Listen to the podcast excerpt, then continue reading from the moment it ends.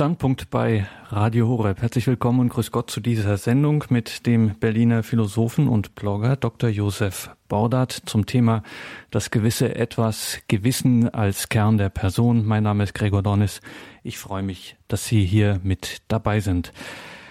Ja, das dialektisch geschulte oder wie immer man es auch möchte, verseuchte Ohr wird bemerkt haben, dass gewisse etwas, Gewissen als Kern der Person in diesem Titel steckt eine gewisse Spannung und ja, was soll ich sagen, dieser Spannung werden wir hier heute in dieser Sendung durchaus nachgehen. Das gewisse etwas, ein netter Appetizer, so hört sich das an und dann hinterher gleich im selben Atemzug Gewissen als Kern der Person. Das ist schon starker Tobak und wie gesagt, ich kann es Ihnen, liebe Hörerinnen und Hörer, nicht ersparen. Es ist tatsächlich so.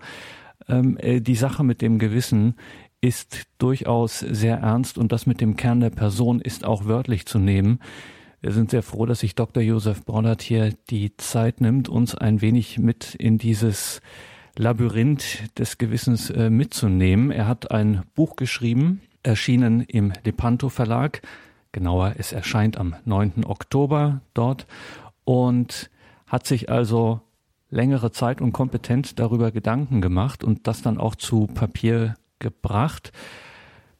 Dr. Bordert, nach Ihrer Schulausbildung in Geldern haben Sie Wirtschaftsingenieurwesen, Soziologie und Philosophie äh, studiert. Sie sind im Jahre 2006 promoviert worden. Derzeit arbeiten Sie an der Freien Universität Berlin als wissenschaftlicher Mitarbeiter und Sie sind Autor und Blogger, insbesondere zu Fragen im Spannungsfeld von Ethik, Politik und Recht sowie zum Verhältnis von Religion und Wissenschaft. Sie haben einen durchaus erfolgreichen Weblog, Jobo 72, und da haben Sie sage und schreibe 5000 Texte, also so eine runde Zahl natürlich, zu diesen und anderen Themen. Außerdem sind Sie Küster und Lektor in Ihrer Heimatgemeinde St. Norbert in Berlin, eine sehr lebendige Gemeinde, das kann man so sagen. Und äh, Sie reisen viel und in Ihrer Freizeit verbringen Sie, das ist auch ein erstaunliches Phänomen, da sind Sie äh, auch in guter Gesellschaft mit Ihren Zunftkollegen in der Philosophie. Sie betreiben äh, Sport und Sie interessieren sich auch dafür, sowohl aktiv als auch passiv. Herr Bordert, als Philosoph heutzutage kann man gut Geld verdienen und äh, einen Bestseller nach dem anderen schreiben. Man kann über das Glück schreiben oder über die Liebe oder sich tolle Titel ausdenken wie Kosmos und Geschlecht oder so etwas. Jetzt haben Sie etwas genommen, das nennt sich Gewissen. Ganz schlicht und es hört sich auch im ersten Moment, Sie entschuldigen das ein bisschen trocken an. Trotzdem haben Sie sich die Mühe gemacht, dieses Buch zu schreiben. Wie kamen Sie dazu? Ja, also zunächst mal ist äh, Gewissen auch so ein äh, Begriff, der ähm, sehr unbestimmt ist. Der ist einerseits ähm, im Alltag gebräuchlich, ein Allerweltsbegriff, so wie eben Freiheit, Gerechtigkeit, Liebe, Glück und so weiter auch. Aber wenn man etwas genauer hinschaut, dann stellt man fest, dass es eben sehr viele Ebenen gibt bei diesem ähm, Begriff. Man muss schon schauen, was steckt dahinter. Wir verwenden den Begriff Gewissen sehr oft auch gedankenlos. Jetzt habe ich aber ein schlechtes Gewissen oder kannst du das wirklich mit deinem Gewissen vereinbaren? Äh, das ist ähm, durchaus dann auch äh, jedes Mal eine etwas andere Betonung, eine andere Bedeutung des Begriffs und ähm, ich wollte mir einfach mal diesen ähm, wichtigen, meiner Meinung nach, wichtigen Begriff der Ethik anschauen, was steckt dahinter, was kann man sozusagen auch heute noch damit anfangen in der philosophischen Ethik. Und dann gibt es noch einen äh, katholischen ähm, Hintergrund. Das Buch heißt ja auch im Untertitel noch äh, ein katholischer Standpunkt. Wir haben ja äh, dann im letzten Jahr 50 Jahre ein zweites Vatikanisches Konzil und wir haben ähm, das Jahr des Glaubens. Und diese beiden Dinge, ähm, da geht's eben auch ein klein wenig um das Gewissen. Das Gewissensverständnis der Kirche hat sich ein wenig äh, verändert, auch während des Zweiten Vatikanischen Konzils und darüber hinaus. Und Gewissen hat eben auch sehr viel mit dem Glauben zu tun. Also Religions-, Glaubens- und Gewissensfreiheit etwa werden zusammengenommen als ein Komplex, also der Gewissensbegriff ähm, einerseits äh, ähm, impliziert den, den Glaubensbegriff, also das heißt ähm, äh, aus dem aus einer Gewissensentscheidung erwächst Glauben. Andererseits wirkt der Glaube natürlich zurück auf das persönliche Gewissen. Und das äh, wollte ich mir mal ähm, genauer anschauen und dafür habe ich dann eben dieses Buch geschrieben. Sowohl im menschlichen, im alltäglichen Leben als auch im gesellschaftlichen Leben spielt dieser Begriff Gewissen eine große Rolle und erhält sich äh, hartnäckig. Was ist Ihrer Ansicht nach der Erfolg dieses Begriffs? In gewisser Weise auch seine Unbestimmtheit. Also, ähm, dass man da sehr vieles äh, reinpacken kann. Äh, wir haben den Gewissensbegriff an sehr, sehr prominenten Stellen, etwa in Rechtstexten wie der Allgemeinen Erklärung äh, der Menschenrechte, wo es eben heißt, der Mensch sei mit äh, Vernunft und Gewissen äh, begabt, und zwar jeder Mensch, äh, so dass sich also jeder angesprochen fühlen kann. Und insofern äh, ist es ein, ein Begriff, den man so äh, verwenden kann, ohne, wenn man jetzt böse wäre, könnte man sagen, ohne genau zu wissen, was es eigentlich ist, was es eigentlich bedeutet. Ähm, er wird oftmals dann auch in der, in der politischen und rechtlichen Praxis überführt in den Begriff der Verantwortung. Auch das ist ein Begriff, der in jeder Rede vorkommt und wo dann am Ende gefragt werden muss, was heißt das eigentlich? Heißt es Zuständigkeit? Heißt es Kompetenz? Heißt es äh, Sorge? Heißt es Schuld? Heißt es Pflicht? Ähm, und äh, das sind so Begriffe, die werden gerne mal äh, verwendet, ähm, um eine gewisse Ernsthaftigkeit einer Fragestellung deutlich zu machen. Man kann mit dem Begriff ähm, in gewisser Weise viel anfangen und er geht jeden etwas an. Und das macht so ein bisschen den Erfolg eines Begriffs aus. Und da sind wir schon bei der Frage, jenseits des Begriffs, äh, entspricht dem Ganzen jetzt, um ihr das Fazit auch Ihres Buches vielleicht vorwegzunehmen, gibt es Ihrer Ansicht nach tatsächlich eine ernstzunehmende äh, Realität, eine Wirklichkeit, die diesem Begriff wirklich entspricht, oder ist er eher eine Umschreibung für viele andere Phänomene zum Beispiel? Na, ich denke schon, dass der Begriff ernst genommen werden muss, auch in der philosophischen Ethik. Ähm, jeder Mensch hat ein Gewissen, das ist sozusagen die Grundvoraussetzung und sollte auch davon Gebrauch machen. Äh, wir sprechen häufig von Gewissenlosigkeit. Das heißt nicht, dass ein, Mensch jetzt kein Gewissen hätte, sondern dass er einfach davon keinen Gebrauch macht. Und dafür, um das ähm, ähm, zu können, muss das Gewissen eben geschult werden, es muss trainiert werden. Und das wiederum erfordert objektive Bestimmungsgrößen, Normen, Regeln. Ja, also das Gewissen darf eben nicht zu einem ähm, Joker werden, zu einer Beliebigkeit, ne? dass man also immer wieder das Gewissen hochhält, wenn man, wenn man sonst nichts mehr sozusagen äh, aufzuweisen hat. Das ist also kein reines Rückzugsgebiet ähm, des Menschen. Ähm, das Gewissen muss gebildet werden und der Mensch muss sich dann eben auch etwas sagen lassen, muss sich das Gewissen auch bilden lassen und äh, ja, da sehe ich auch die Kirche dann äh, in der Pflicht. Das heißt, auch von der Kirche, auch von der katholischen Morallehre muss sich der Mensch, äh, zumal der Katholik, etwas sagen lassen, um eben dann ein geschultes Gewissen zu haben, von dem äh, sie oder er ähm, Gebrauch macht. Das gewisse Etwas, Gewissen als Kern der Person in der heutigen Standpunktsendung hören wir zu diesem Thema Dr. Josef Bordert von der Freien Universität Berlin. Herr Bordert, Sie haben dazu ein paar Gedanken vorbereitet und da sind wir sehr froh, von Ihnen etwas zu diesem Thema zu hören, Ihre Gedanken zum Thema das Gewissen.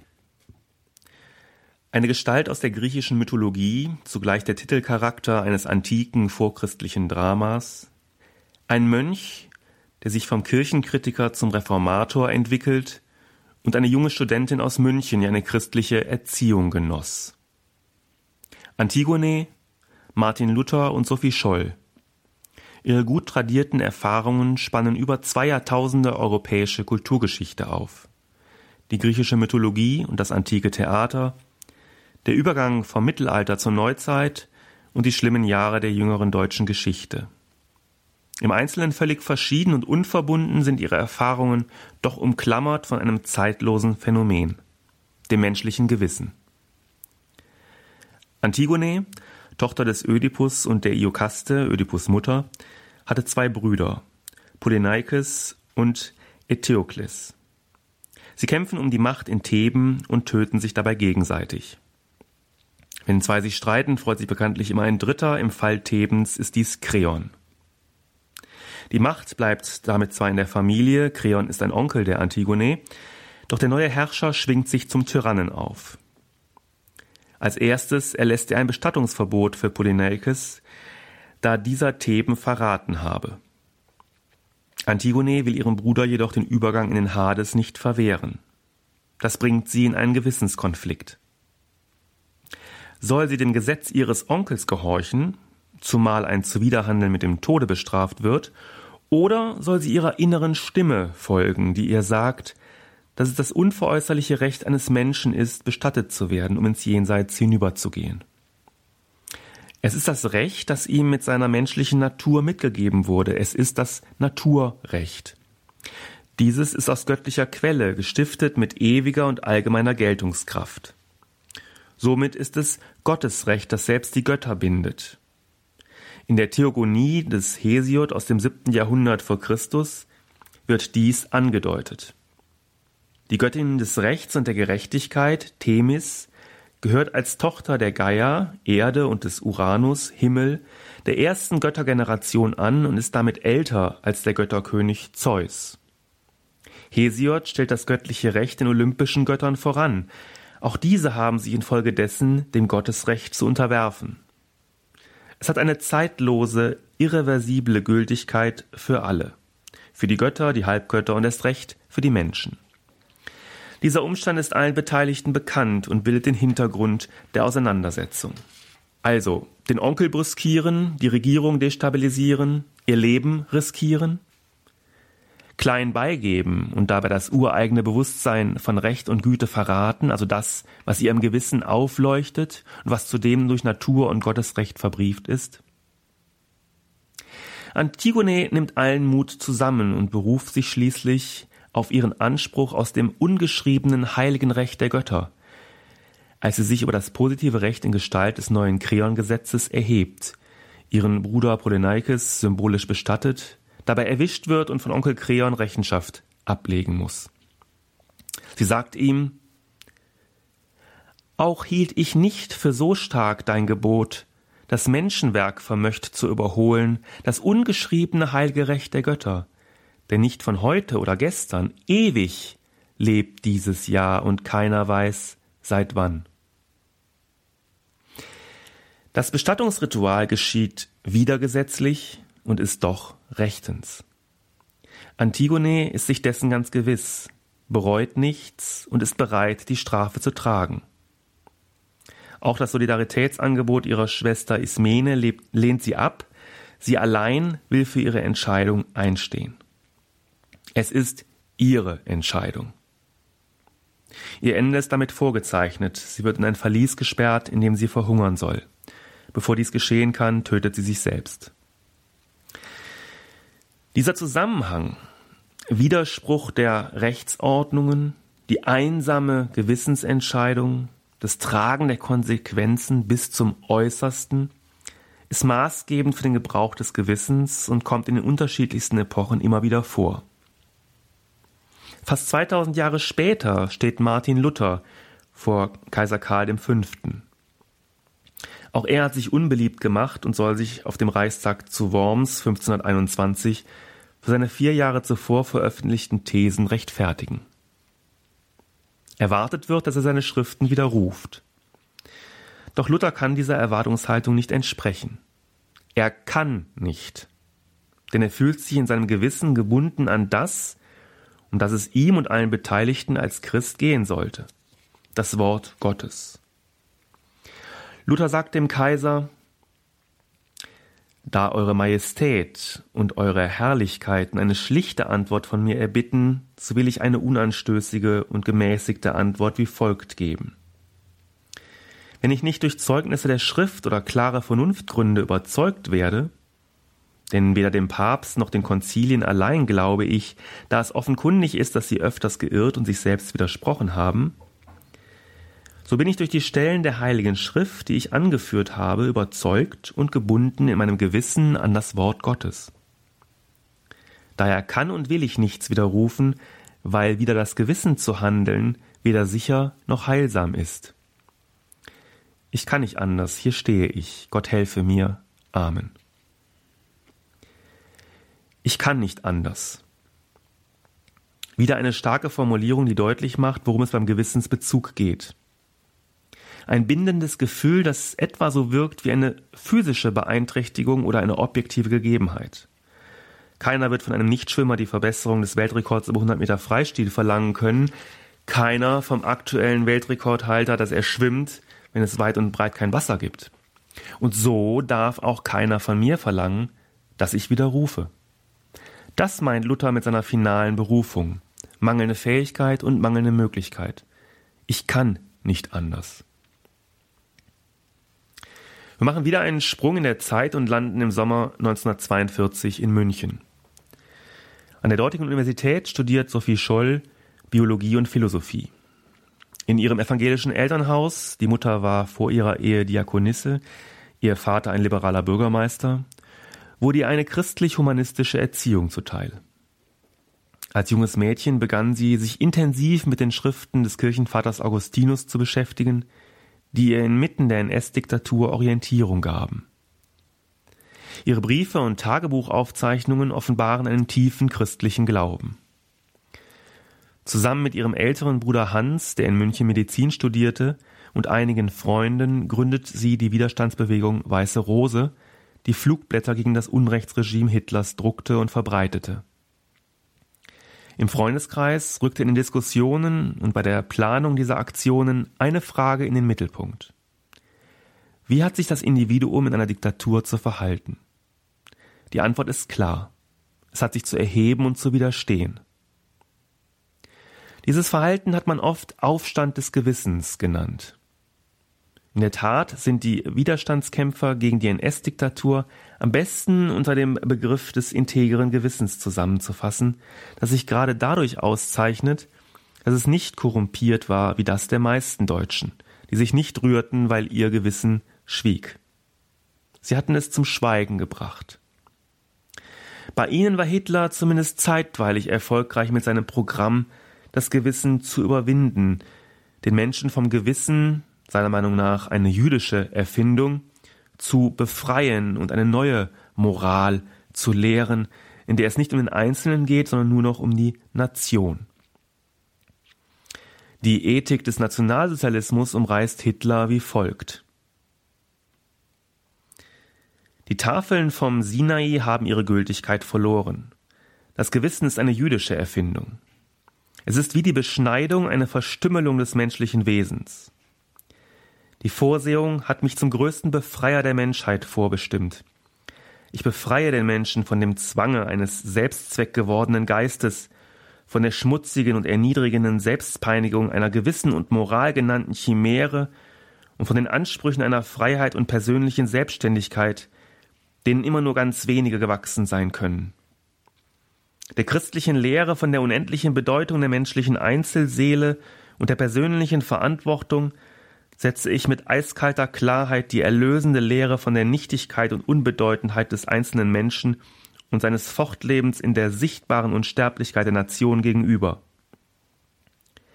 An die Stelle des Dogmas von dem stellvertretenden Leiden und Sterben eines göttlichen Erlösers tritt das stellvertretende Leben und Handeln des neuen Führergesetzgebers, das die Masse der Gläubigen von der Last der freien Entscheidung entbindet.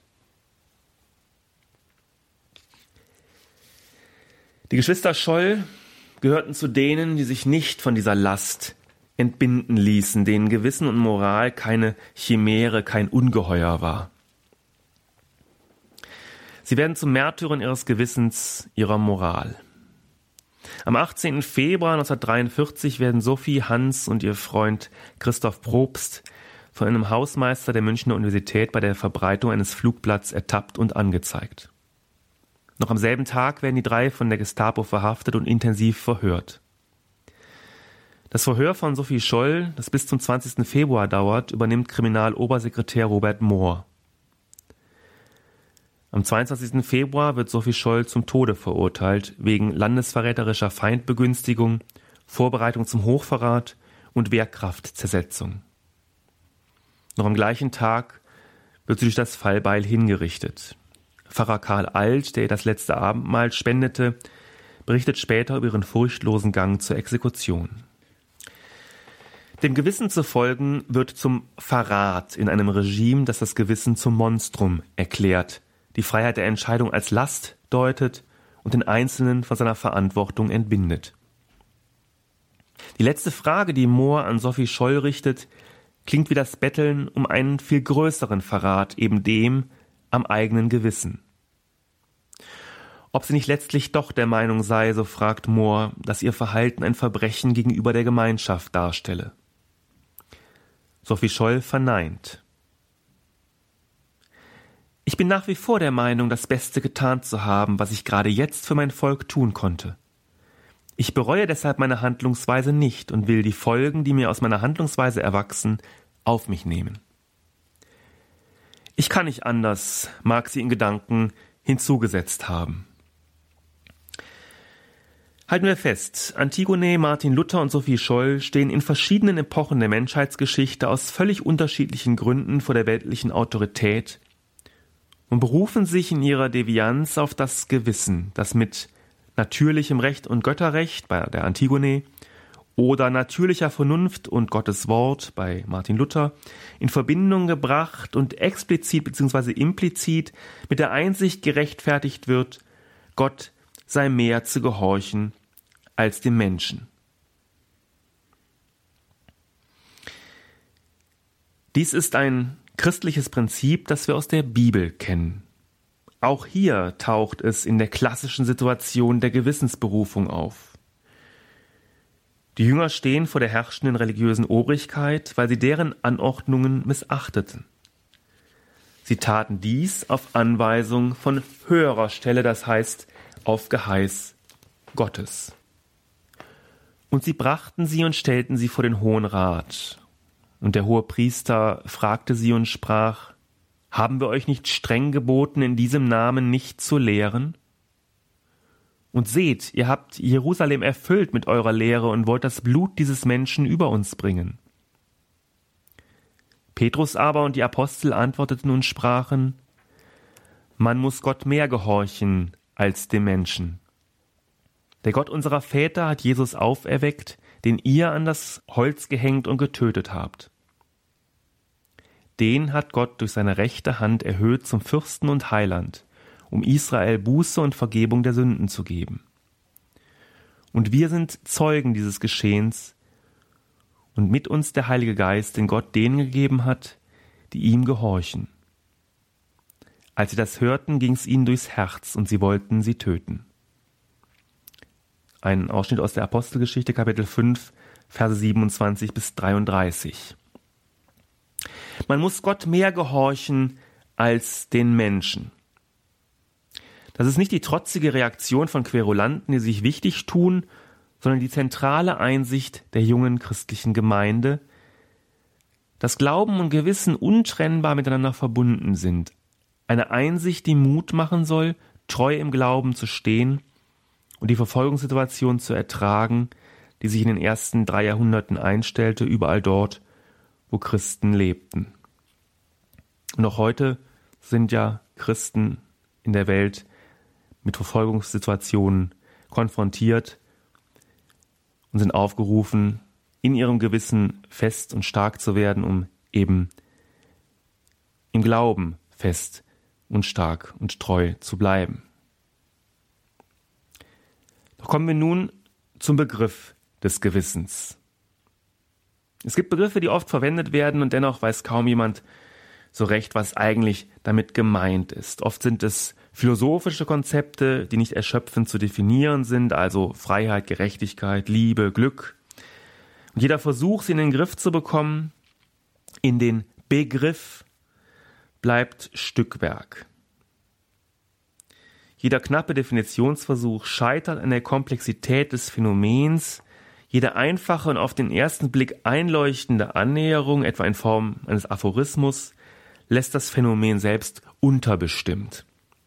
Darum werden zu diesen Konzepten viele dicke Bücher geschrieben und ein Ende ist da auch nicht absehbar. Gewissen gehört auch dazu, ist auch so ein sperriges Phänomen. Der Gewissensbegriff ist kein leichter und vor allem kein unproblematischer. Dass er nicht leicht ist, liegt in seinem inflationären Gebrauch und seiner disparaten Verwendung begründet. Wir sagen etwa, jemand arbeitet gewissenhaft, eine andere hat nach dem Verzehr eines Stücks Schwarzwälder Kirschtorte ein schlechtes Gewissen, ein dritter beteuert, nach bestem Wissen und Gewissen gehandelt zu haben, und jeder meint mit Gewissen etwas Ähnliches, doch nicht dasselbe. Dass der Gewissensbegriff nicht unproblematisch ist, liegt daran, dass er sich nicht vollständig erklären lässt.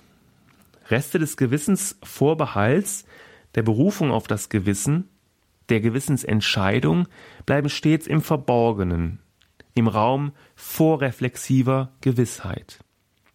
Daraus entsteht in der Moraltheorie, die wie jede andere Theorie auf intersubjektive Rechtfertigung angewiesen ist, ein unangenehmes Begründungsvakuum. Was also ist dieses Gewissen, von dem wir offenbar nur wenig wissen? Um sich der Bedeutung eines Begriffs anzunähern, ist es zumeist hilfreich, sich zunächst die Geschichte des Wortes anzusehen.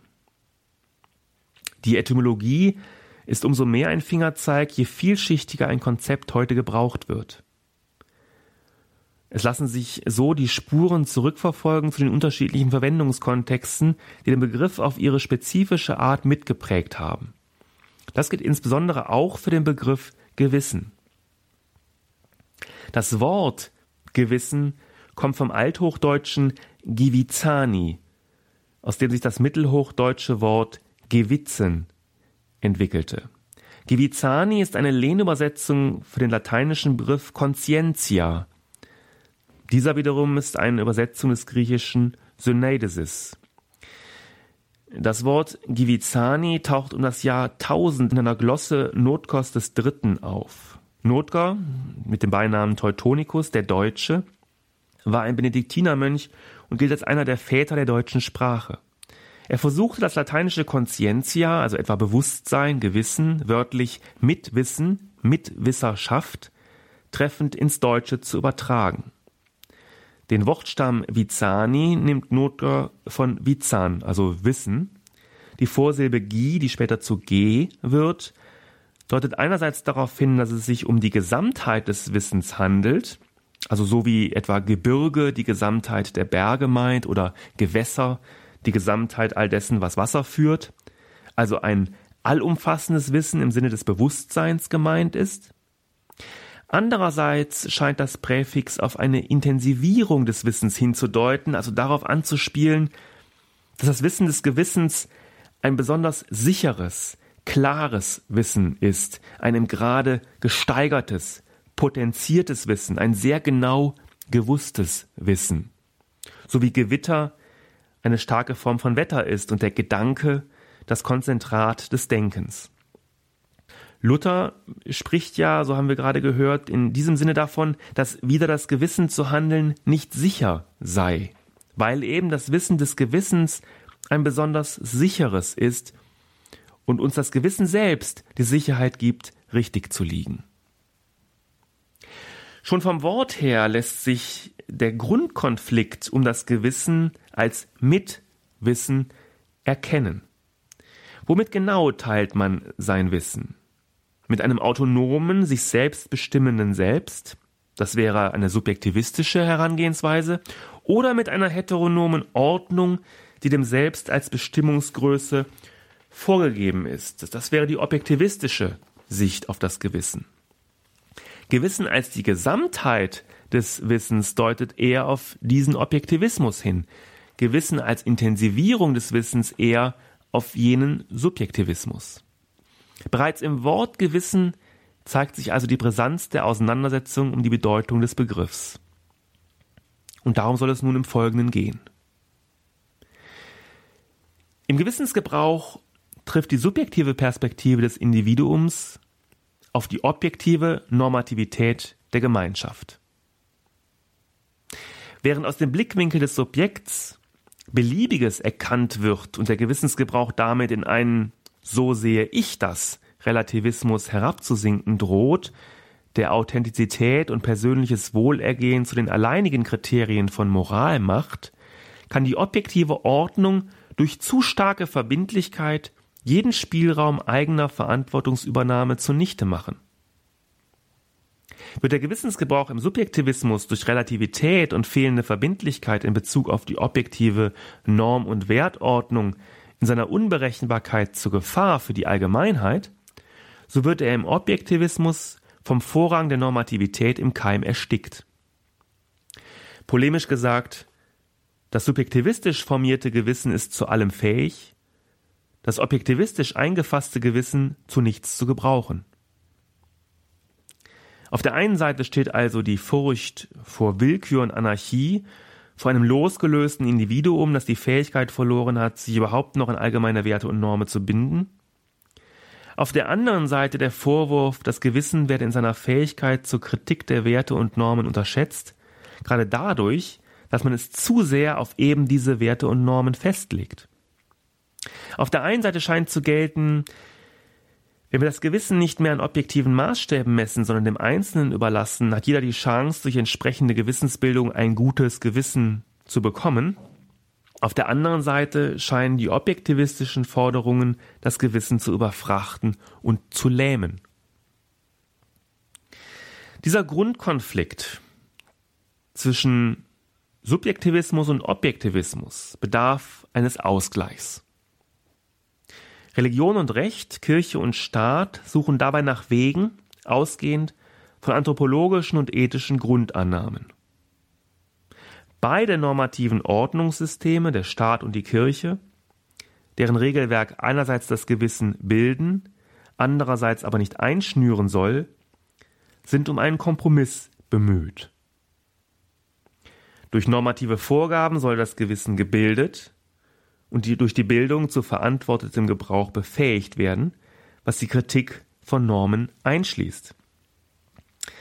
Die Katze droht sich damit äh, natürlich in den Schwanz zu beißen. Was geschieht, wenn gerade die Bildungsgesetze des Gewissens selbst zum Gegenstand der gewissenhaften Normkritik werden?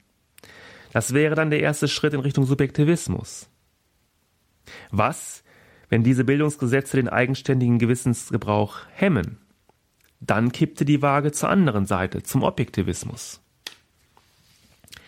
Gesucht ist also ein Rückbindungsmodus des Gewissens, auch Information, Formung oder Bildung genannt, der den Einzelnen befähigt, gegebene Normen kritisch zu reflektieren, der ihn jedoch so weit äh, bindet, dass er sich nicht gleich selbst zur einzig gültigen Norm macht.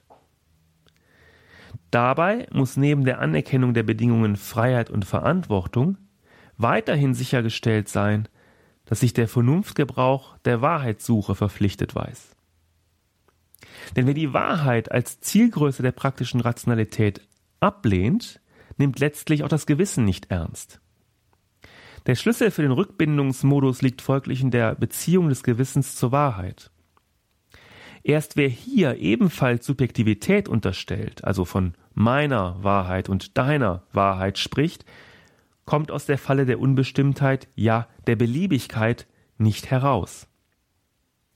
Wer aber davon ausgeht, dass es eine gemeinsame Quelle von Vernunft und Wahrheit gibt, die auch für das Gewissen gesorgt hat, nämlich Gott, hat den Grund einer Objektivierung gefunden, die jedoch nur durch das Subjekt wirksam wird, eben in Gestalt des Gewissensgebrauchs, und die damit von der Zustimmung des Subjekts abhängig bleibt. In der katholischen Morallehre wird einerseits an der Wahrheit festgehalten, andererseits beachtet, dass der Einzelne in seiner Freiheit nie von außen gezwungen werden kann, aber eben von innen beziehungsweise von einem verinnerlichten Außen, von einem gewissen, einem durch göttliche Norm informierten Gewissen. Im Glauben an den Gott der Bibel, der Gebote erlässt und zugleich qua Vernunft Teilhabe an der Einsicht in ihre Notwendigkeit gewährt, konvergieren Freiheit und Wahrheit und damit letztlich die subjektive menschliche Sittlichkeit und das objektive göttliche Gebot. Gewissen und Gesetz werden nicht als Gegensätze gedacht, sondern als Bezugsgrößen, die im Naturrecht eine gemeinsame Rechtfertigungsbasis haben. Dies ist die Grundannahme der katholischen Morallehre. Daran kann und wie wir später äh, auch noch erkennen werden, daran will auch das Zweite Vatikanische Konzil nicht vorbeigehen. Das Zusammenspiel von autonomer, aber von Gott durchdrungener Rationalität sowie heteronomer, aber in die menschliche Natur eingewobener Normativität setzt freilich die ständige Weiterbildung des Gewissens voraus, ein sich selbst verstärkender Prozess in Richtung moralische Wahrheit. Fassen wir kurz zusammen. Das Gewissen ist also die Ausprägungsinstanz einer subjektiven Moralität, die genau dann nicht in Beliebigkeit fällt, wenn sie mit objektiven Normen korrespondiert, die der Mensch zuvor als unverzichtbare Basis seiner Gewissensbildung akzeptiert hat, und zwar aus Vernunftgründen, aus Einsicht in die Notwendigkeit, aus Respekt vor der Wahrheit, die ihm von Gott, der die Wahrheit ist, offenbart wird. Der Mensch folgt diesem Gewissen unabhängig davon, wie es sich anfühlt, einem derart gebildeten Gewissen zu folgen. Drei Dinge führen hingegen in die Irre. Erstens das Leugnen der Bedingungen Freiheit und Verantwortung sowie die Reduktion der praktischen Rationalität auf einen bloßen Instinkt, wie sie im Scientismus vorzufinden ist, jener verweltanschaulichten, quasi religiösen Wissenschaftskultur, die dem säkularen Zugang zum Gewissen im Rücken steht. Zweitens die Überdehnung der subjektiven Aspekte und der Wegfall des Wahrheitsanspruchs, eine Gefahr, die vom modernen Liberalismus droht, das heißt von dessen moraltheoretischem Programm, dem ethischen Relativismus. Und drittens die Überdehnung der objektiven Aspekte, wie sie in Ideologien wie dem Faschismus und Kommunismus beziehungsweise in deren streng normorientiertem Denken, dem Rechtspositivismus, in Erscheinung tritt. Auch in den Religionen, auch in der Kirche kann ein solches legalistisches Denken wirkmächtig sein. Im 19. Jahrhundert schlug dem Gewissensbegriff innerhalb kirchlicher Moraldebatten eine starke Skepsis entgegen, analog zu den Schwierigkeiten, die das Konzept der Religionsfreiheit verursachte. Der enge Zusammenhang von Gewissens-, Glaubens- und Religionsfreiheit wird daran deutlich. Aber mit dem Zweiten Vatikanischen Konzil hat sich diese Skepsis etwas gelegt. Bevor ich darauf zu sprechen komme, möchte ich noch einige grundsätzliche Bemerkungen zum Gewissen im Christentum machen.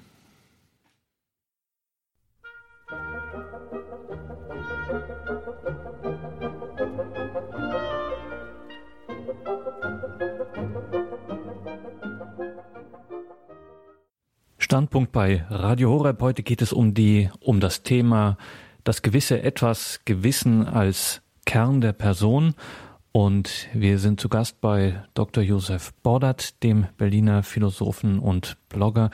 Er hat zu diesem Thema Gewissen ein Buch geschrieben und führt uns heute in dieses äußerst spannungsreiche und geladene Thema ein. Josef Bordert, das Gewissen. Also Gewissen im Christentum. Ausgehend von der griechischen und der römischen Philosophie der Antike, die das junge Christentum beeinflusste, finden wir bis ins Mittelalter hinein immer wieder den Gedanken, das Gewissen sei eine in uns wohnende, uns deutlich zusprechende, uns jedoch zugleich eigentümlich entzogene Instanz, die wie etwas Fremdes im Kern unseres Selbst wirkt, als eine personale Mitte, die nicht von uns kommt. Für das Christentum ist Stimme Gottes eine gute Beschreibung, die verstehen lässt, was die paradoxe Charakteristik des Gewissens ausmacht. Vertrautheit und Unverfügbarkeit, Fremdheit und Persönlichkeit. Das Paradoxon des Gewissens ist der Ambivalenz der Du-Beziehung des gläubigen Christen zu Gott sehr ähnlich. Denn Gott ist dem Christen einerseits der unnahbare, verhüllte, ganz andere, der sich ihm andererseits offenbart und so wurde wie er, ein Mensch. Gott wird dem gläubigen wesensgleich, zugleich bleibt er ihm wesentlich entzogen. Das Verhältnis von Nähe und Distanz Schöpfungstheologisch könnte man sagen Ähnlichkeit und Verschiedenheit, ist ein Geheimnis des Glaubens, das sich im Gewissen fortsetzt und dort eine spezielle Pointe erfährt.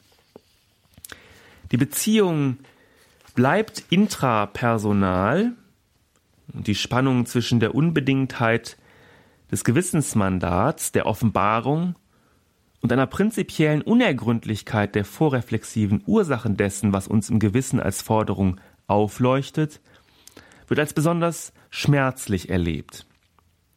Die Vorstellung des Gewissens als der Stimme Gottes in uns nimmt quasi die Spannung des Gottesbegriffs mit und trägt sie in die Struktur des Gewissensbegriffs ein. Und genau da wird das Konzept vom Zweiten Vatikanischen Konzil abgeholt.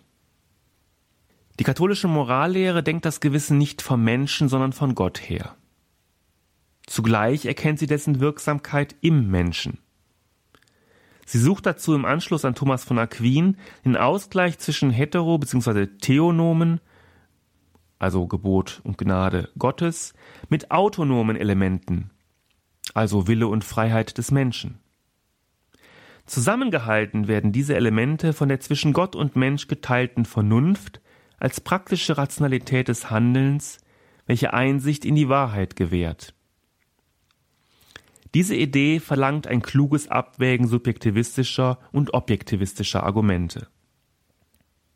Eine solche Abwägungsbemühung wird gerade auch in den Konzilstexten des Zweiten Vatikanischen Konzils über das Gewissen spürbar, die schon ihrem Selbstverständnis nach, nämlich als Konziliar, den Ausgleich der Positionen suchen.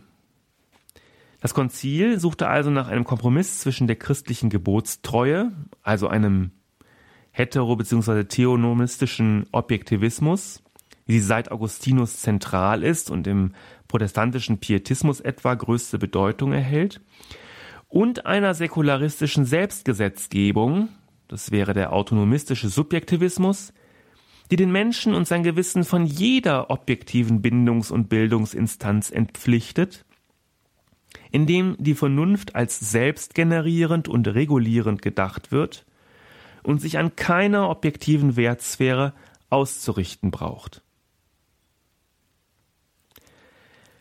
Weil das Gewissen in der Morallehre der katholischen Kirche eine so große Bedeutung hat, wurde der Begriff vom Zweiten Vatikanischen Konzil intensiv und kontrovers verhandelt. Schließlich bekamen die Konzilstexte, die das Gewissen thematisieren, namentlich Lumen Gentium und Gaudium et Spes, den theologisch verbindlichen Rang einer Konstitution. In der Pastoralkonstitution Gaudium et Spes, die eine Synthese der gegensätzlichen Positionen darstellt, findet sich eine interessante Bestimmung des Gewissens. Ich zitiere Im Inneren seines Gewissens entdeckt der Mensch ein Gesetz, das er sich nicht selbst gibt, sondern dem er gehorchen muss und dessen Stimme ihn immer zur Liebe und zum Tun des Guten und zur Unterlassung des Bösen aufruft und, wo nötig, in den Ohren des Herzens tönt, tu dies, meide jenes. Denn der Mensch hat ein Gesetz, das von Gott seinem Herzen eingeschrieben ist, dem zu gehorchen eben seine Würde ist und gemäß dem er gerichtet werden wird. Nicht selten jedoch geschieht es, dass das Gewissen aus unüberwindlicher Unkenntnis irrt ohne dass es dadurch seine Würde verliert. Das kann man aber nicht sagen, wenn der Mensch sich zu wenig darum bemüht, nach dem Wahren und Guten zu suchen und das Gewissen durch Gewöhnung an die Sünde allmählich fast blind wird. Wer es nochmal nachlesen möchte, das ist Nummer 16 in Gaudium et Spes. Diese Definition umfasst alles, was es braucht, um die katholische Auffassung vom Gewissen zu verstehen, als Abwägung von Subjektivismus und Objektivismus. Es erscheint in ihr eine Haltung, die sich durch ein großes Abwägen des einerseits andererseits charakterisieren lässt, das bis an die Schmerzgrenze der Selbstverständigung einer Religionsgemeinschaft geht. Einerseits geht es beim Gewissen nicht um den konkret praktizierten religiösen Glauben, Andererseits kommt das Gewissen ohne die Wahrheit, die allein in Gott ist, nicht aus. Gerichtet wird der Mensch also nicht danach, ob er katholisch ist, sondern danach, ob er seinem Gewissen folgte und damit seiner Würde gemäß gelebt hat. Der Mensch bleibt jedoch aufgefordert, nach dem Wahren und Guten zu suchen, also nach Gott, um nicht aus Unkenntnis mit und durch den Gebrauch des Gewissens moralisch zu irren. Bei dieser Suche wiederum hilft ihm die Kirche, deren Hilfe abzuweisen eine Unterlassung darstellt, die den daraufhin unvermeidlichen Irrtum nicht rechtfertigt. Wer also vor dem Richter bestehen will, tut gut daran, der katholischen Morallehre zu folgen, ob er katholisch ist oder nicht. Denn nur sie orientiert sicher und direkt auf die Wahrheit hin und führt ohne Umwege zum Heil. Mit dieser lebendigen Beziehung von Religionsgemeinschaft und persönlichem Glauben, die sich in einer unauflöslichen Verbindung von Gott und Gewissen konstituiert, gelingt dem Konzil etwas, das man wohl mit einigem Recht Quadratur des Kreises nennen kann. Dem Menschen bleibt Raum, den die Kirche eingedenk der Pläne des Architekten und der Lage des ganzen Gebäudes bemessen hat. Wenn sich der Mensch mal in der Tür irrt, um Räume zu öffnen, die ihm nicht zugedacht sind, dann nicht, weil der Plan missverständlich oder gar fehlerhaft wäre, sondern weil der Mensch sich nicht genug bemüht hat darum, ihn zu lesen und zu verstehen, und auch, weil er die Erläuterungen und Deutungshilfen der Kirche übersah, die als langjährige Hausverwalterin über besondere Erfahrungen und Kenntnisse im Zusammenhang mit dem Gebäude verfügt. Was bedeutet das für den Gewissensbegriff innerhalb der katholischen Morallehre in Gegenwart und Zukunft? Der konziliare Prozess des Zweiten Vatikanums, der sich aus meiner Sicht erfolgreich um eine Kompromissformel zwischen der objektivistischen und subjektivistischen Gewissenstheorie bemüht hat und die Verarbeitung des Themas in einschlägigen lehramtlichen Verlautbarungen, etwa Redemptor hominis, Veritatis splendor, Evangelium vitae, sowie in der katholischen Moraltheologie der Jahrzehnte nach dem Konzil, zeigen grundsätzlich eine größere Offenheit für die Subjektperspektive bei gleichzeitiger Ermahnung zur Achtung vor der objektiven Wahrheit, auf die zu deuten ein Anspruch der katholischen Moral ist und bleibt. Am weitesten in Richtung Subjektivismus geht sicherlich die Position zum Gewissen der Deutschen Bischofskonferenz in der Königsteiner Erklärung, die als Reaktion auf den eher objektivistischen Tenor der Enzyklika Humane Vitae von 1968, Papst Paul VI., verfasst wurde. Doch auch in der Königsteiner Erklärung wird die Abweichung von der Norm nicht dem Gewissen an sich, sondern dem vor Gott verantworteten Gewissen ermöglicht. Ich zitiere mal, Nummer drei ist das aus der Königsteiner Erklärung. Wer glaubt, in seiner privaten Theorie und Praxis von einer nicht unfehlbaren Lehre des kirchlichen Amtes abweichen zu dürfen, ein solcher Fall ist grundsätzlich denkbar, muss sich nüchtern und selbstkritisch in seinem Gewissen fragen, ob er dies vor Gott verantworten kann. Zitat Ende. Ausdrücklich aufgegriffen wird das Zweite Vatikanische Konzil mit der Forderung nach sorgfältiger Prüfung der Gewissensentscheidung an der Moral der katholischen Kirche, die nichts anderes ist als die von Christus selbst berufene Lehrerin der Wahrheit. Ich zitiere nochmal ähm, die Nummer 11. Bei ihrer Gewissensbildung müssen jedoch die Christgläubigen die heilige und sichere Lehre der Kirche sorgfältig vor Augen haben. Denn nach dem Willen Christi ist die katholische Kirche die Lehrerin der Wahrheit. Ihre Aufgabe ist es, die Wahrheit, die Christus ist, zu verkündigen und authentisch zu lehren zugleich auch die Prinzipien der sittlichen Ordnung, die aus dem Wesen des Menschen selbst hervorgehen, autoritativ zu erklären und zu bestätigen. Allerdings, das findet man dann in Nummer 16 der Königsteiner Erklärung, soll dadurch die Bildung eines selbstständigen Gewissens keinen Schaden nehmen. Also einerseits gestattet die Königsteiner Erklärung die selbstständige Gewissensbildung zur sorgfältigen Prüfung von Normen, auch von kirchlichen Normen, deren Geltungsanspruch sich niemals auf ihre kritiklose Befolgung erstrecken kann, andererseits verlangt sie die sorgfältige Prüfung des Gewissensvorbehalts an der Lehre der Kirche, bevor daraus eine Gewissensentscheidung wird. Ein Zugeständnis an das Subjekt, an den Einzelnen. Sicherlich. Doch lupenreiner Subjektivismus sieht anders aus. Diese Veränderung gegenüber dem starren Objektivismus des 19. Jahrhunderts ist zudem keine Revolution, für die es ein Konzil gebraucht hätte, sondern vielmehr eine Rückkehr zu den Wurzeln der naturrechtlichen Gewissenstheorie bei Thomas von Aquin. In der Tat, die katholische Kirche sollte Thomas beim Wort nehmen. Das bedeutet, auf die Natur des Menschen zu vertrauen, auf die Stimme Gottes im Menschen, in jedem Menschen. Denn das bedeutet, Gott zu vertrauen. Aber der Mensch darf mit seinem Gewissen nicht allein gelassen werden. Die Achtung vor der Präsenz des Naturrechts und damit der Stimme Gottes im Menschen darf nicht dazu führen, dass man jede Hörhilfe verweigert. Die Kirche hat viel anzubieten, um vielen Menschen zu helfen, offensichtlichen Irrtümern des Gewissens entgegenzutreten. Die Kirche muss dem Menschen und seinem Gewissen Hilfe und Orientierung anbieten. Das ist die vornehmste Aufgabe ihrer Morallehre. Dazu muss sie stets die Wahrheitsbindung des Gewissens betonen.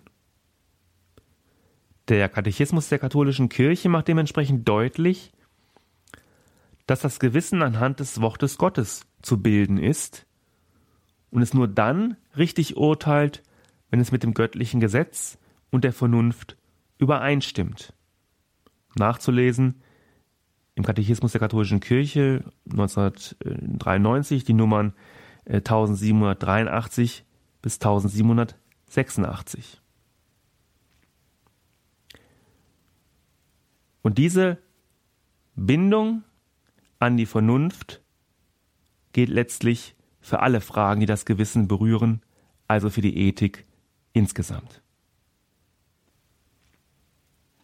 Sie haben eingeschaltet in der Standpunktsendung und wir hörten Dr. Josef Bordert aus Berlin zum Thema Gewissen.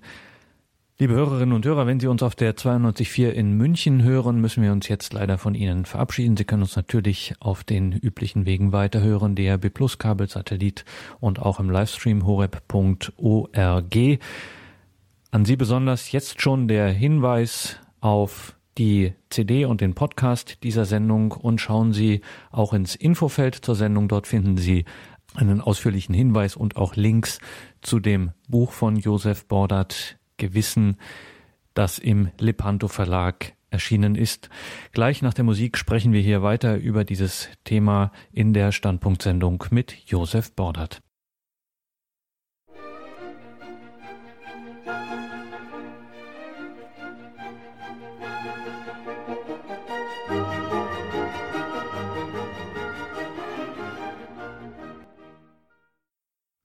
Das gewisse Etwas, Gewissen als Kern der Person. Eine Standpunktsendung mit Josef Bordert aus Berlin. Herr Bordert, ich weiß jetzt nicht so genau, wenn wir Ihnen zugehört haben, ähm, ob ich das gut finden soll oder ob mir das Angst machen soll. Weil offensichtlich gibt es im Gewissen so eine innere Spannung, die sich nicht auflösen lässt. Also Sie haben auch im Vortrag von einem Ausgleich gesprochen, den Religionen, den Kirche da anzubieten hat aber dieser Rest an äh, Spannung zwischen einer nicht bis ins letzte ergründlichen Subjektivität und wahrscheinlich auch ebenso wenig letztgültig fassbaren Objektivität. Ähm, ja, das, das hört sich nach so einem kleinen, nach so einer Art äh, Kampf fast an, äh, was sich da im innersten Kern der Person äh, abspielt. Also vielleicht können Sie noch mal diese Spannung äh, aufzeigen und ja, ist das jetzt gut oder schlecht? Ja, es ist in der Tat ein, ein Kampf. Ähm, es ist nie unbedingt immer der Kampf des Einzelnen gegen die, gegen die Gemeinschaft. Es ist auch nicht immer so, dass der Einzelne immer Recht hat und die Gemeinschaft immer Unrecht oder umgekehrt. Es ist ähm, etwas, was um Ausgleich sich bemühen muss. Äh, wie kann das passieren? Also wir kennen ja vielleicht ähm, noch aus der Vergangenheit ähm, die, die Wehrpflicht. wir sind noch in einem Alter, wo wir das noch äh, selber vielleicht ähm, durchleben mussten und dann auch entsprechend die Möglichkeit hatten, dieser äh, Pflicht zu entgehen, indem wir den Wehrdienst äh, verweigern konnten, mit dem Hinweis auf das Gewissen. Ja, dass wir sagen, äh, wir können es nicht mit unserem Gewissen vereinbaren, eine Waffe zu führen und im Zweifel eben auch damit äh, entsprechend umzugehen. Äh, das äh, versagt uns unser Gewissen. Es war die einzige Möglichkeit, sich dieser Verpflichtung zu entziehen, die explizite Berufung auf das Gewissen. So, und jetzt gab es ähm, immer auch das böse Wort von den Gewissen Gründen, die sich von den Gewissensgründen unterscheiden. Also die Frage war immer, äh, wie ernst meint es der jeweilige Kandidat äh, mit seinem Gewissen? Ähm, ist es vielleicht nur etwas, was vorgeschoben wird, um sich einer äh, Dienstpflicht äh, irgendwie zu versagen, um einem unangenehmen ähm, Dienst zu entgehen? Und da kommt dann die objektive Seite wieder hoch und sagt, na ja, dann müssen wir die Ernsthaftigkeit des Gewissens prüfen. Und da gab es dann tatsächlich die Instanz der Gewissensprüfung, die an sich auch nicht äh, völlig unproblematisch war. Da gab es dann auch Kritik äh, an diesen, an diesen ähm, ja, Ausschüssen, die eben den Einzelfall zu beurteilen hatten. Aber grundsätzlich ist interessant, dass sich hier die Gemeinschaft vorbehält, im Falle des Gewissens, der Gewissensberufung des Einzelnen zu schauen, ja, was steckt denn dahinter? Das kann so weit gehen, dass man äh, Strafen auferlegt. Hat dann also entsprechenden Zivildienst äh, gemacht mit auch einer einer durchaus äh, ähm, ja äh, unangenehmen äh, Dienstzeit, längeren Dienstzeit sogar, um eben auszuschließen, dass sich jemand allein, ja, bös gesagt, aus Faulheit dieser, dieser Pflicht entzieht. Und dieses Recht hat wiederum äh, die objektive Normordnung vertreten durch die ähm, Gesellschaft, durch die Gemeinschaft, durch deren Organe. Äh, die hat dieses Recht. Das heißt also, mit dem Gewissensgebrauch ist immer auch verbunden die Pflicht zur Rechtfertigung des Gewissens. Wenn es ähm, eine, Gewissensberufung ist, die öffentlich äh, geschieht, wir hatten den Fall in, in, in Hessen nach der Wahl, Ypsilanti, äh, wo sich einige ähm, SPD-Abgeordnete äh, einem Bündnis mit den Linken verweigert haben, eben aus Gewissensgründen. Und die mussten sich entsprechend, weil es ein, ein öffentliches Amt betrifft, ähm, eine öffentliche Angelegenheit, die mussten sich eben auch öffentlich dafür rechtfertigen. Sie wurden wirklich auch dafür kritisiert auch, dass sie eben damit die Regierungsbildung und damit eine Regierungs ähm, ja, ein, ein Regieren eines Bundeslandes unmöglich machten. Sie mussten sich dafür rechtfertigen und die Gemeinschaft hat tatsächlich das Recht, danach zu bohren, nachzuhaken.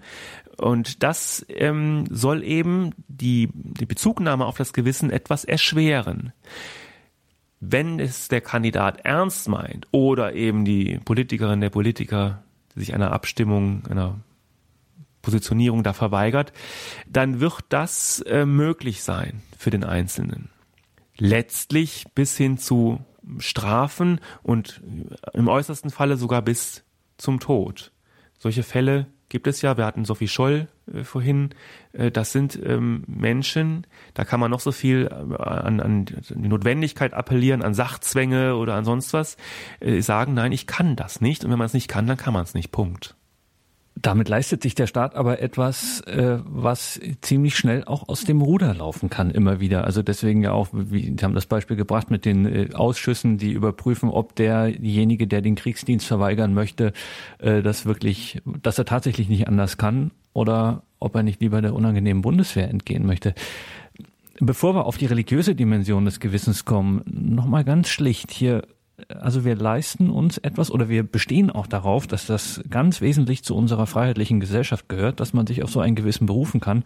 Auf der anderen Seite äh, müssen wir aber permanent Maßstäbe einziehen, die das Ganze nicht aus dem Ruder laufen lassen. Und es scheint so, als ob es da gar keine fixen äh, also, dass sich jemand mal hinsetzt, äh, jemand wie Sie zum Beispiel, der sich professionell damit befasst und mal so einen schönen Katalog äh, äh, äh, aufschreibt, den man dann noch in Gesetzesform gießen könnte und dann hätten wir was, das hält jetzt mal die nächsten 50 Jahre, da wissen wir, wann jemand sich äh, rechtens auf das Gewissen beruft oder nicht. Das ist äh, irgendwie, entzieht sich das so einer äh, Kontrolle. Man kann das eigentlich nur immer eingrenzen irgendwie. Ja, ganz genau.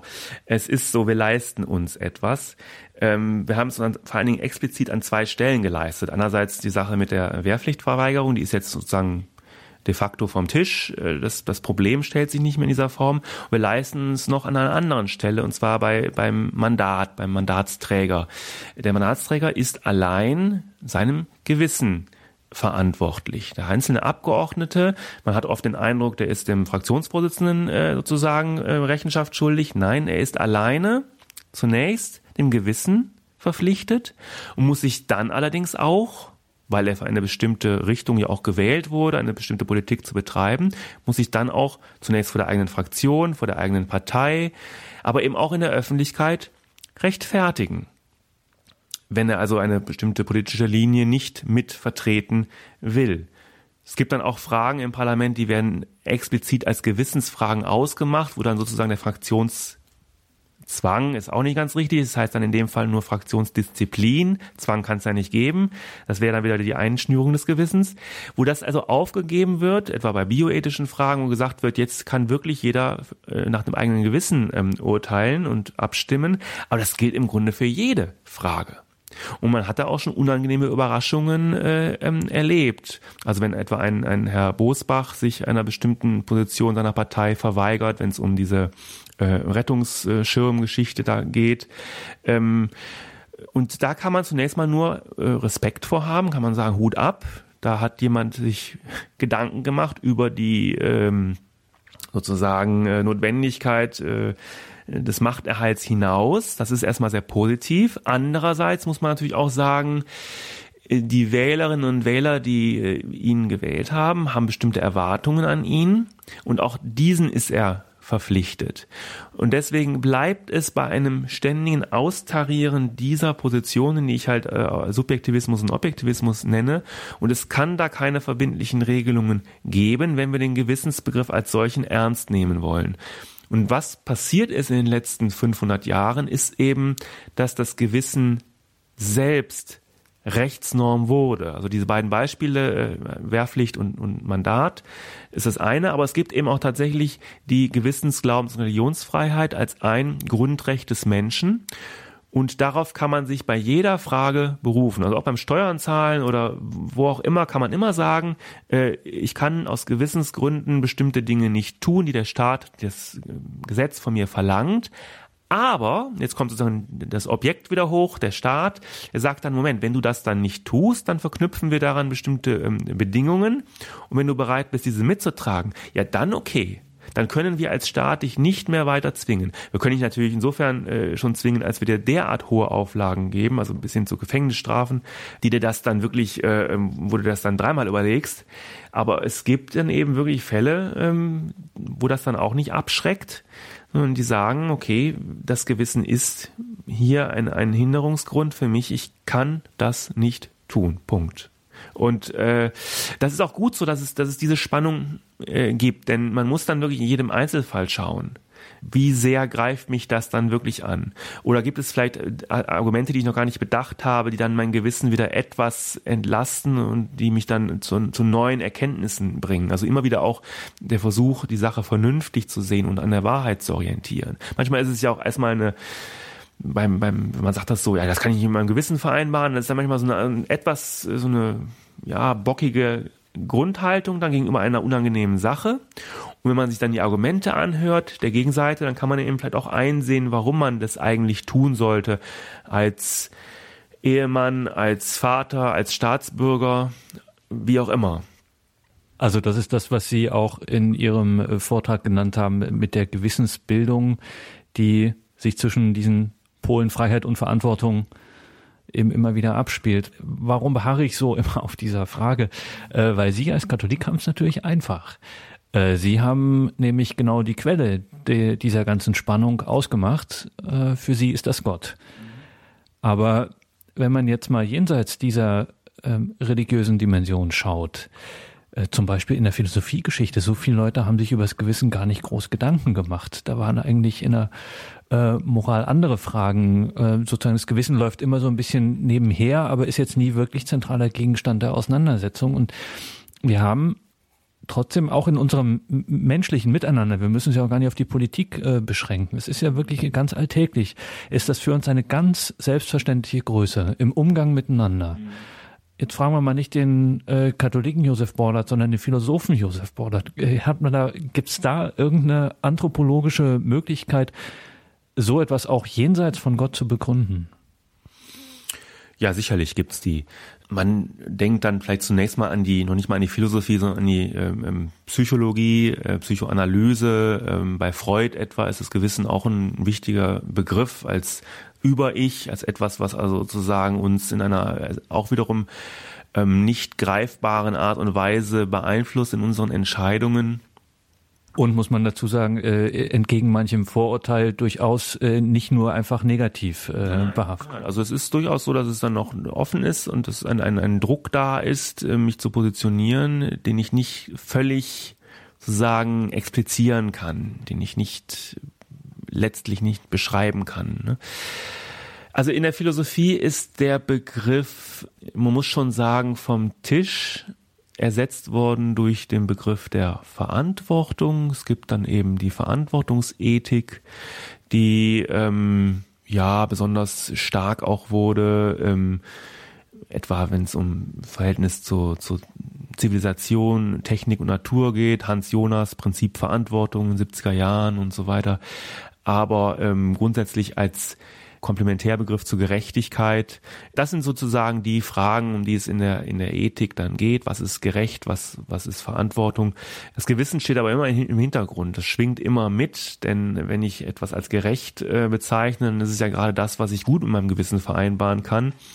Und wenn ich etwas äh, nicht verantworten kann, dann eben gerade deshalb, weil es irgendwie quer liegt dem, was ich äh, im Gewissen verspüre ja, das, das, äh, der Begriff ist nicht mehr so gebräuchlich. Äh, ich würde aber doch aufgrund der, der Studien, die ich jetzt auch betrieben habe, anregen, den mal wieder ernster zu nehmen. Also nicht nur an die Theologie äh, zu verweisen, nicht nur an die Psychoanalyse zu verweisen, sondern sich auch wieder stärker ähm, philosophisch mit der Frage des Gewissens ähm, zu beschäftigen, gerade auch mit der Conscientia, also mit dem sozusagen, was die Wissenschaft auch begleiten soll. Also eine, eine Scientia ohne Conscientia äh, äh, kann eben in die Katastrophe führen. Und wir sind an einer Stelle äh, jetzt ähm, menschheitsgeschichtlich, wo es viele Fragen gibt, wie wir weiter verfahren wollen mit, mit Wissenschaft, mit wissenschaftlichen Erkenntnissen.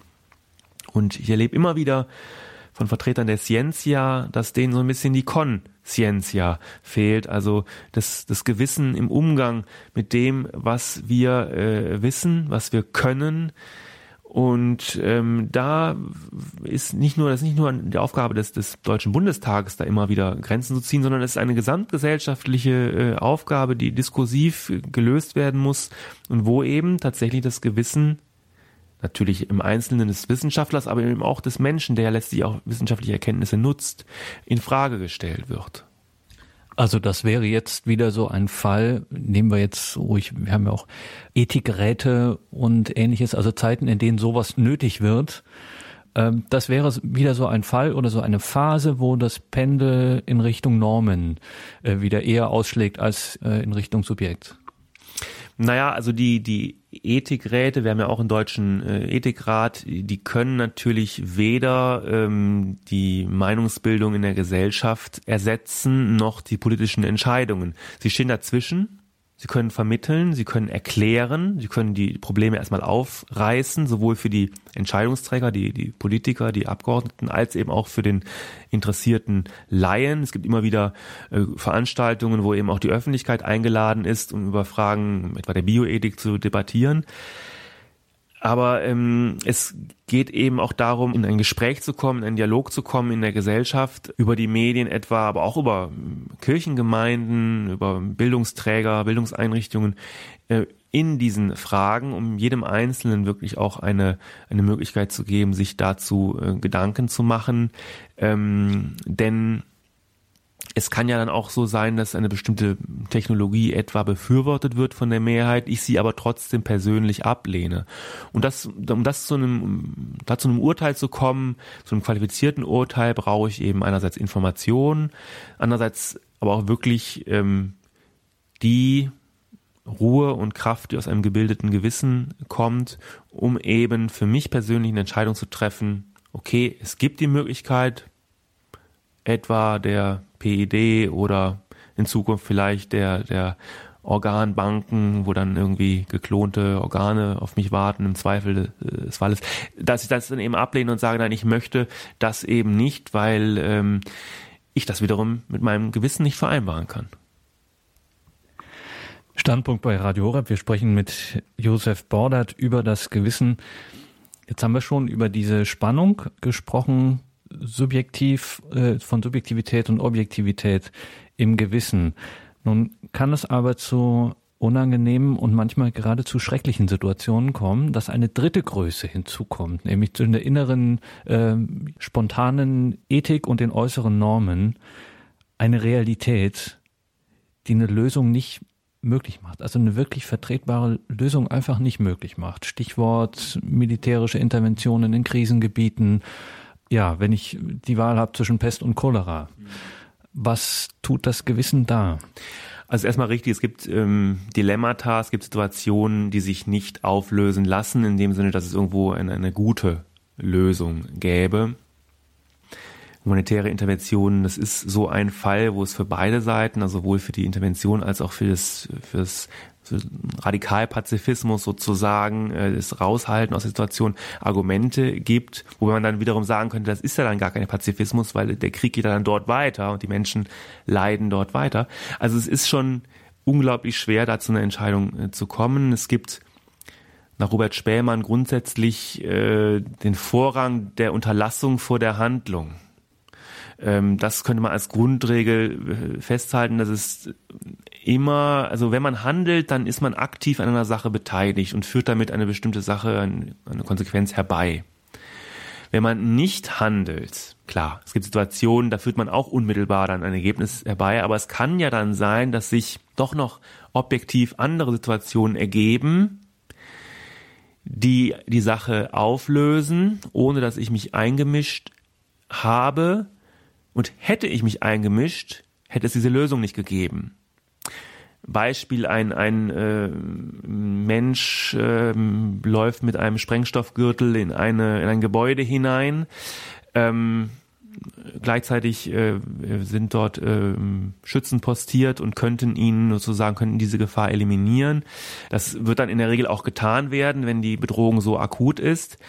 Aber um mit Spähmann dann zu denken, könnte man sagen, es kann ja sein, dass sich dieser zu einem Attentat entschlossene doch noch anders entscheidet, etwa weil er sieht, dass er plötzlich sieht er Menschen in, in, dort laufen und, und hat vielleicht Blickkontakt und es äh, er bereut seine seine Absicht und äh, führt diese Tat dann doch nicht durch und geht dann sozusagen wieder nach Hause. Das heißt, es ist also nichts passiert.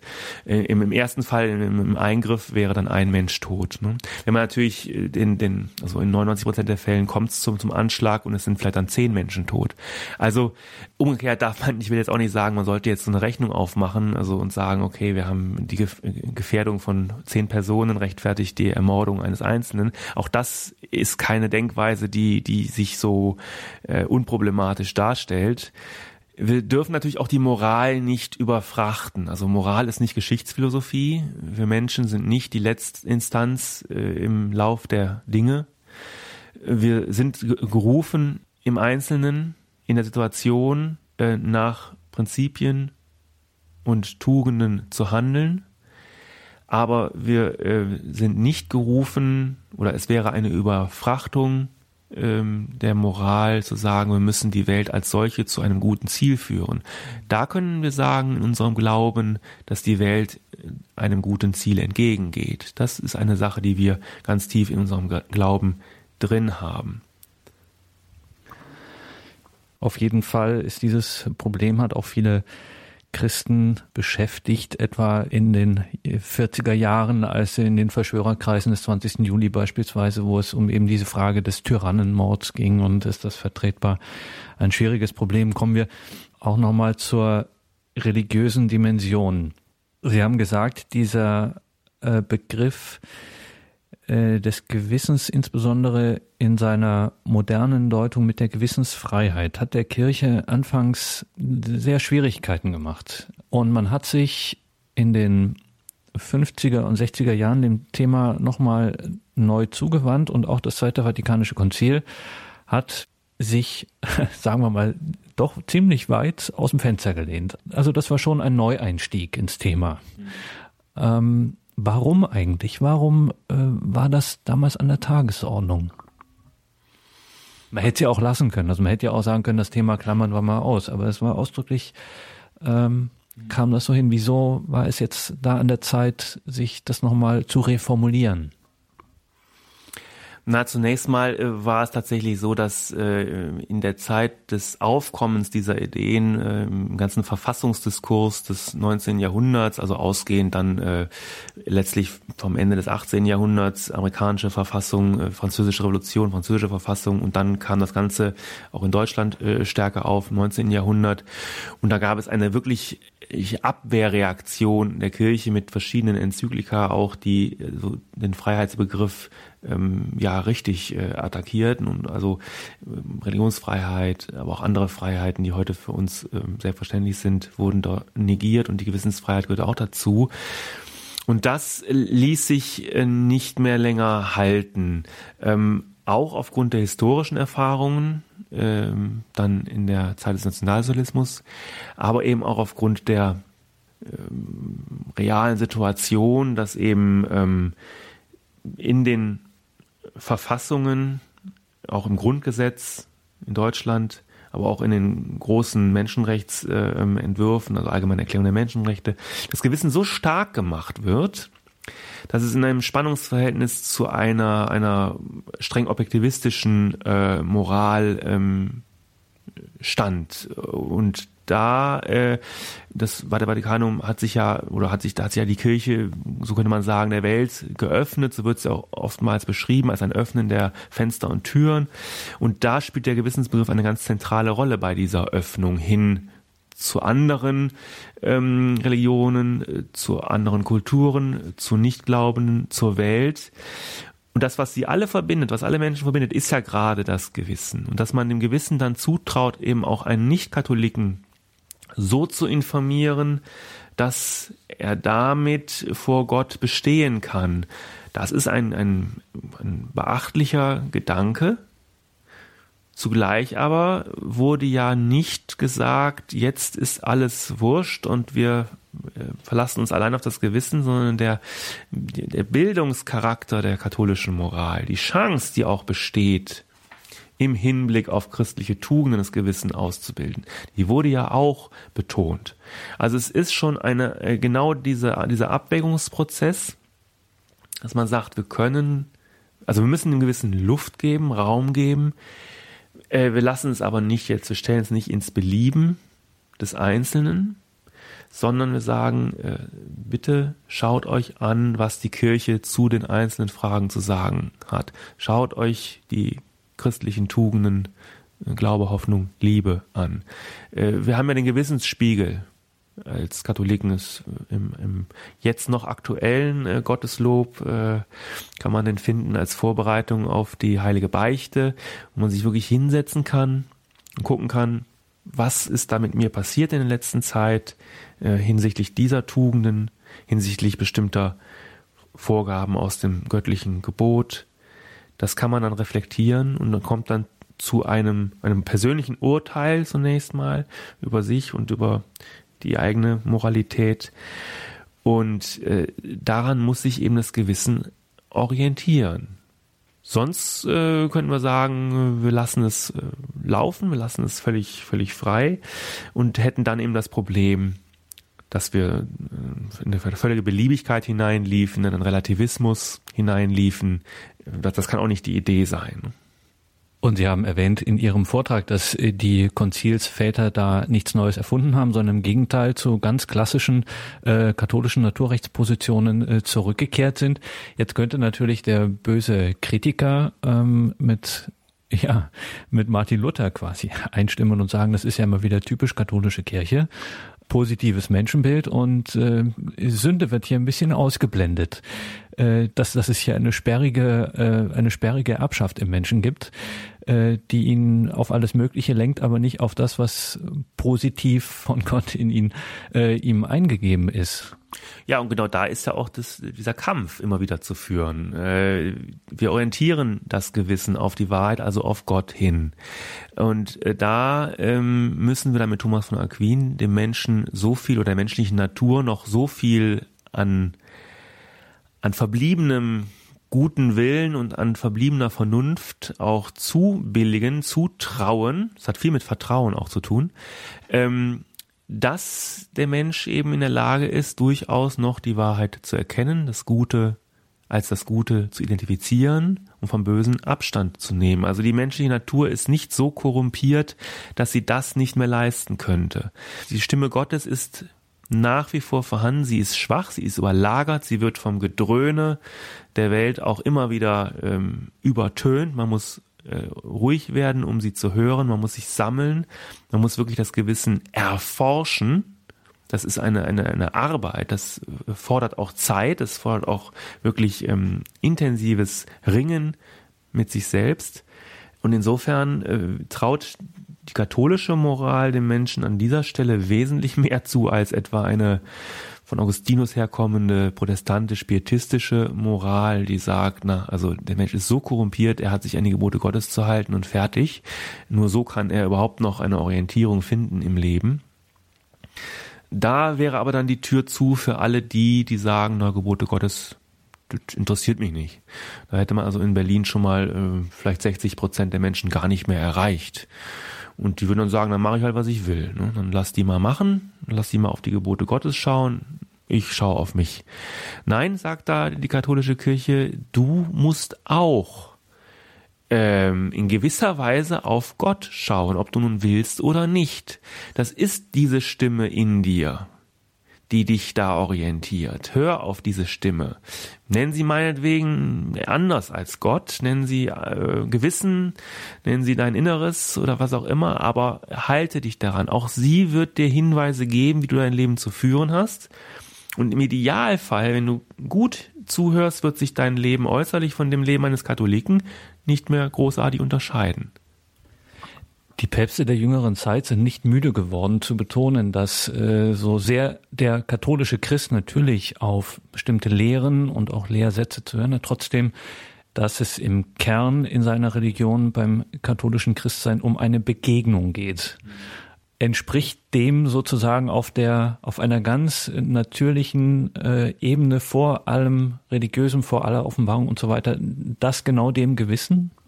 Ja, das könnte man so sehen. Also das Gewissen wäre sozusagen das moraltheoretische Pendant ähm, dann zur Du-Beziehung des Christen mit Gott, äh, wie äh, sie sich ja in den Sakramenten auch ähm, für den einzelnen Christen äh, verdeutlicht. Ähm, das ist eine durchaus äh, analog zu betrachtende äh, Beziehung.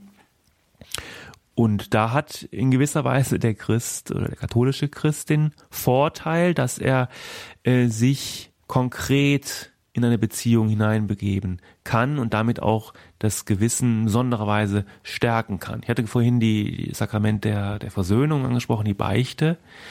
Und die steht ja in unmittelbarer Beziehung zum Gewissen. Gewissenserforschung sollte zuvor für die äh, Heilige Beiche vorbereiten und äh, dort kann eben eine Beziehung neu konstituiert werden. Man kann nochmal durchstarten, von Null zu sagen, beginnen und das kann das Gewissen dann auch reinigen und zugleich auch stärken. Das ist ja dann auch die, die, die Forderung des sich Besserns, bereuen, aber auch bessern.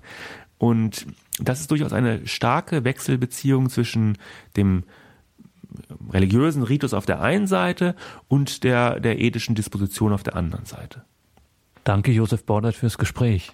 Ja, vielen Dank und äh, viele Grüße an alle Hörerinnen und Hörer.